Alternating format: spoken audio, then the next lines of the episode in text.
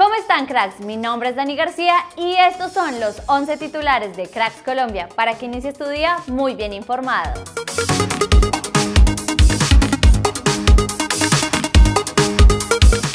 Juan Fernando Quintero se volvió a lesionar. Esta vez sufrió una molestia muscular en el abductor izquierdo en el partido frente a Boca Juniors que el equipo de Gallardo perdió.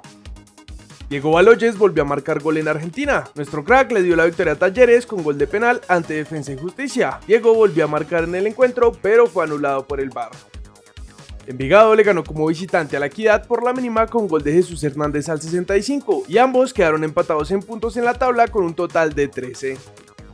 Cali Bucaramanga empataron a uno en Palma Seca. El partido lo empezaron ganando los azucareros con gol de Oscar Segura el primer minuto de juego. Sin embargo, Joan Caballero lo empató al 20. Sherman Cárdenas tuvo la posibilidad de adelantar a los Leopardos a través de un penal que fue atajado por Miguel Sánchez.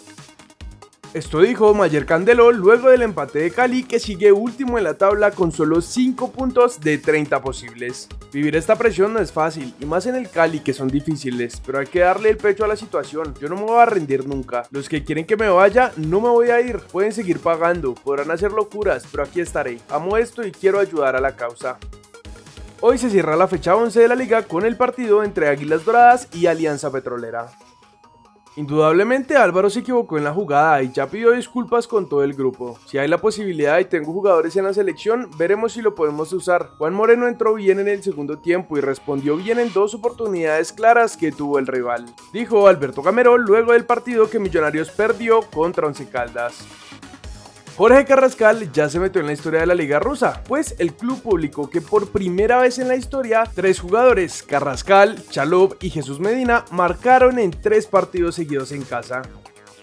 Luego de dos meses sin jugar por una lesión, ayer volvió a las canchas Roger Martínez y lo hizo dándole la victoria al América de México con su gol al minuto 74.